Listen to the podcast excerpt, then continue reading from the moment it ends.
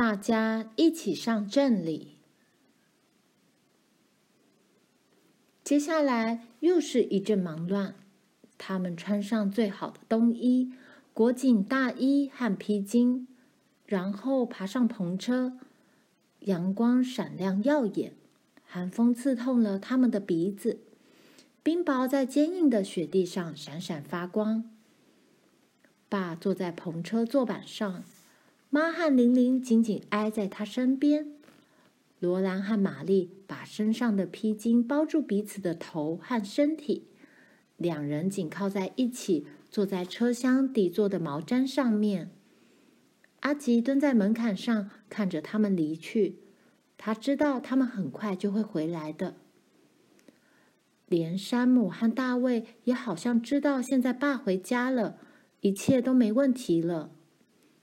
一路上，他们踏着大步，愉快地跑，直到爸喊了一声“停”，然后把他们拴在费奇先生商店前的拴马柱上。爸先把盖房屋时买木板的钱还了一部分给费奇先生。然后再把他不在家时，纳逊先生帮妈买的面粉和糖的钱付清。最后，爸数了一下剩余的钱，又为玛丽买了一双鞋子。玛丽脚上的鞋子又新又亮。罗兰觉得玛丽老是当大姐，实在不公平。玛丽的旧鞋，罗兰永远都能穿。这么一来，罗兰就永远穿不到新鞋了。过了一会儿，妈说：“接下来给罗兰买一件新衣服。”罗兰赶快跑到柜台前，站在妈身边。费奇先生正取下好几匹美丽的毛料。去年冬天，妈把罗兰的冬衣都放长放大了，可是到了今年冬天，这件衣服还是太短，而且因为手肘部分太紧，衣袖上都磨出洞来了。妈已经把破洞补好，缝得看不出补丁，但是罗兰穿上这件衣服总是觉得太紧，而且有补过的感觉。不过，她从来没有梦想过会有一件全新的衣服。你觉得？这种金黄色的法兰绒料子怎么样，罗兰？妈问。罗兰吞吞吐吐的说不出话来。费奇先生说：“我保证，一定可以穿很久。”妈一面拿起细细的红色繸带，在金黄色的布料上比划着，一面说：“嗯，我想在领口、袖口以及……”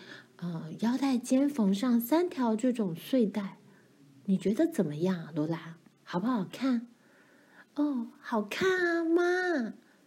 罗兰说，她抬起头来，眼光正好碰上爸明亮的蓝眼珠。买吧，卡罗琳。爸说，费奇先生为罗兰量好美丽的金黄色法兰绒布料和红色繸带。接着轮到玛丽挑新衣，可是她不喜欢那里的布料。于是他们一起穿过大街，到奥尔逊先生的店里。在那里，他们找到了深蓝色的法兰绒和细细的金色繸带，这正是玛丽想要的。奥尔逊先生量布时，罗兰和玛丽在一旁赞叹不已。这时，奈尼走了进来，她披了一件小小的毛皮短披风。嗨，她说，冷冷的看了一眼蓝色法兰绒布料。他说这种布料适合乡下人穿，然后转身炫耀他的毛皮披风。看看我穿的是什么？他们都看着他的披风。奈尼说。你想不想要一件这种披风，罗兰？可惜你爸买不起，你爸不是老板。罗兰不敢掴奈尼耳光，他气得说不出话来，只好转过身去，奈尼大笑着走开。妈正在为玲玲挑选暖和的布料做斗篷。爸去买白豆、面粉、玉米粉、盐、糖和茶，然后还要把煤油罐装满，最后到邮局去。他们离开小镇时已经是午后了，天气开始变冷，因此爸催着山姆和大卫一路快跑回家。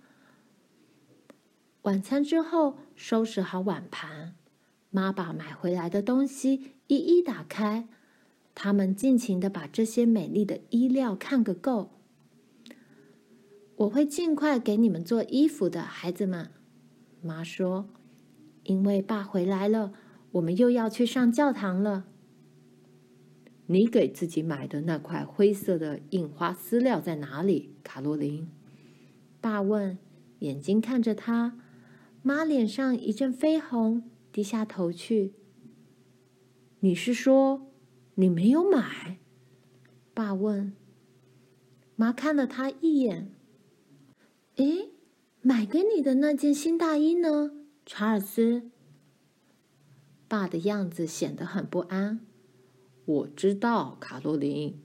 他说，那些蝗虫卵孵出来以后，明年不会有好收成的。从现在到明年收成期，我再找到工作，还有好长一段时间呢。我的旧外套还很好，可以穿。我也是这么想，妈笑着说。晚饭后，黑夜来临，灯光亮起，爸从盒子里取出小提琴，爱不释手的调好琴弦。我好想念这一刻。爸一一看着他们，然后说：“接着他开始拉提琴。他先拉《强尼堂堂皇皇回家来》，然后是甜蜜的小女孩，美丽的小女孩，我留下的小女孩。然后他一面演奏，一面唱起《我的肯达基老家》，还有《燕子河》。”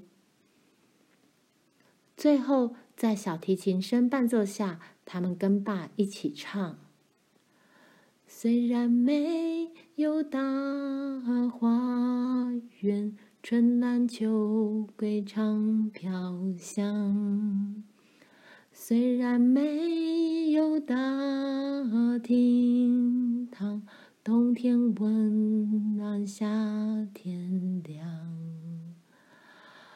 可。”